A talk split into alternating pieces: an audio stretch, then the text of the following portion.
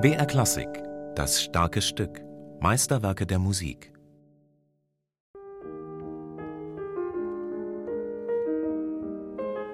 Ein Klavier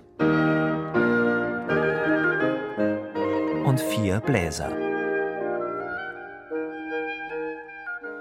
Im Jahr 1784, als Mozart sein Klavierquintett komponiert, gehören sie verschiedenen Welten an. Das Klavier brilliert bei musikalischen Akademien als Soloinstrument mit Konzerten oder Sonaten. Die vier Bläser, genauer Oboe, Klarinette, Horn und Fagott, bilden, paarweise verdoppelt als Bläseroktett, die klassische Besetzung einer Harmoniemusik, liefern leichte musikalische Kost für Gartenkonzerte oder Feste. Mozart bringt diese Welten im S-Dur-Quintett zusammen. Eine Neuheit. Was sollte daraus werden?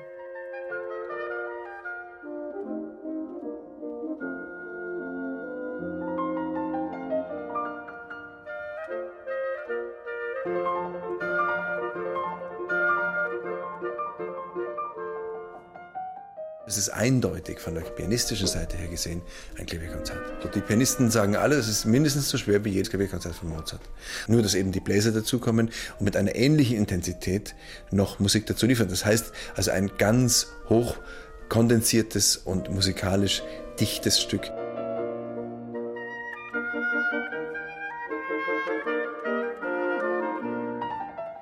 Der Oboist Hans-Jörg Schellenberger sieht viele Parallelen zu Mozarts Klavierkonzerten. Die Form zum Beispiel entspricht auch dem typischen Solokonzert. Ein Sonatenhauptsatz als Eröffnung, ein sangliches Laghetto und dann als Rausschmeißer ein Rondo. Doch diese Nähe zu den Konzerten heißt längst nicht, dass das Klavier immer die Nase vorn hat und die Bläser als Miniorchester nur begleiten. Im Gegenteil, betont Schellenberger. Ich sehe meine Rolle als einen unmittelbaren Partner auf gleicher Augenhöhe, musikalisch gesehen. Aber der Pianist hat einen sehr anspruchsvollen Part, rein technisch gesehen, rein pianistisch gesehen. Und es ist ja für mich auf der anderen Seite auch so, dass in den Klavierkonzerten, vor allem in den späteren oder ab den mittleren, die Bläser ja eine ganz herausgehobene Rolle spielen. Gerade die Nachbarkonzerte, wie zum Beispiel das F KV 459, wenn ich denke an die Nachfolgen 503, das vorletzte oder 595, sind ja alles Konzerte, wo die Bläser eine ganz, ganz entscheidende Rolle spielen. Mozarts Klavierquintett erklärt den Dialog zwischen den Instrumenten zum Prinzip. Selten übernimmt ein Instrument länger als zwei Takte lang die Führung.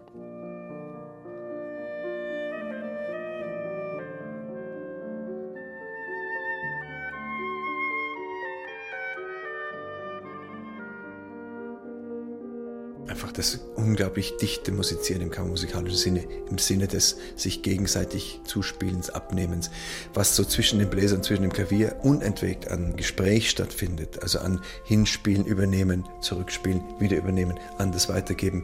Das sind einfach ganz, ganz große Momente und das ist einfach genial. Dazu kommt, dass dieses Stück besonders in sich eine unglaublich geschlossene Sprache hat. Vier Bläser und ein Klavier. Mozart bringt zwei Welten zusammen und schafft einen kammermusikalischen Kosmos, in dem jedes Instrument seinen besonderen Charakter ausspielen kann.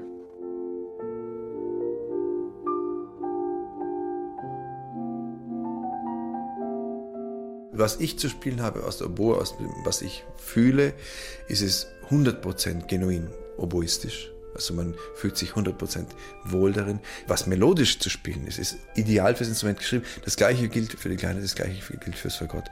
Und auch für das Horn empfinde ich ganz ausgeprägt. Die Instrumente sind ideal eingesetzt. Das ist ja gerade Mozarts große Stärke, dass er ein so traumwanderisch sicheres Empfinden hat, was die Instrumente optimal zum Klingen bringt. Und das gilt sicher fürs Klavier auch. Da war er selber der Pianist, der das am besten beurteilen konnte. Nicht? Dazu kommt, den Farbenreichtum nutzt Mozart auch, um harmonische Zaubereien zur Geltung zu bringen, am berückendsten wohl im zweiten Satz, dem Laghetto. Es gibt da kompositorische Mittel im Harmonischen, die Mozart in einer Weise beherrscht, die ich nirgendwo anders mehr finde, wo ein kleiner, ein bisschen anderer Ton, ein bisschen andere Führung zu einer solchen Magie, zu einem solchen Zauber führt, zu einer solchen Veränderung der Stimmung führt, dass ich mich wirklich darüber oft wundere und also natürlich in Begeisterung ausspreche.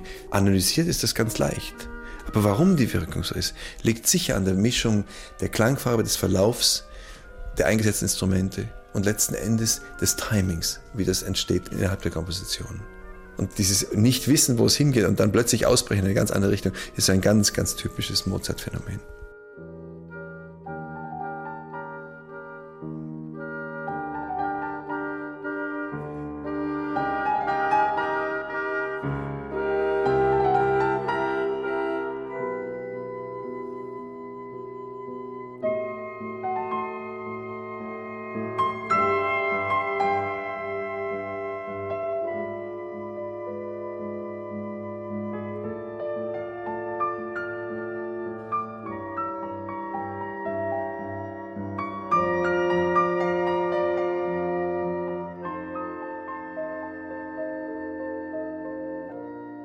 Mit seinem Quintett für Klavier und Bläser als Besetzung hat Mozart wenige Nachahmer gefunden.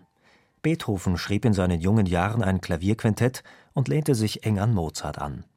Auch Komponisten wie Ignaz Pleil, Franz Danzi oder Heinrich von Herzogenberg versuchten sich in dieser Gattung, aber wirklich etabliert hat sie sich nicht. Die Dichte des Dialogs, die harmonische Magie, der nuancenreiche Einsatz der Instrumente, damit waren die Maßstäbe hoch gesetzt. Das merkte übrigens auch Mozart. Er bezeichnete sein Klavierquintett im Entstehungsjahr 1784 als das Beste, was er bis dahin geschrieben habe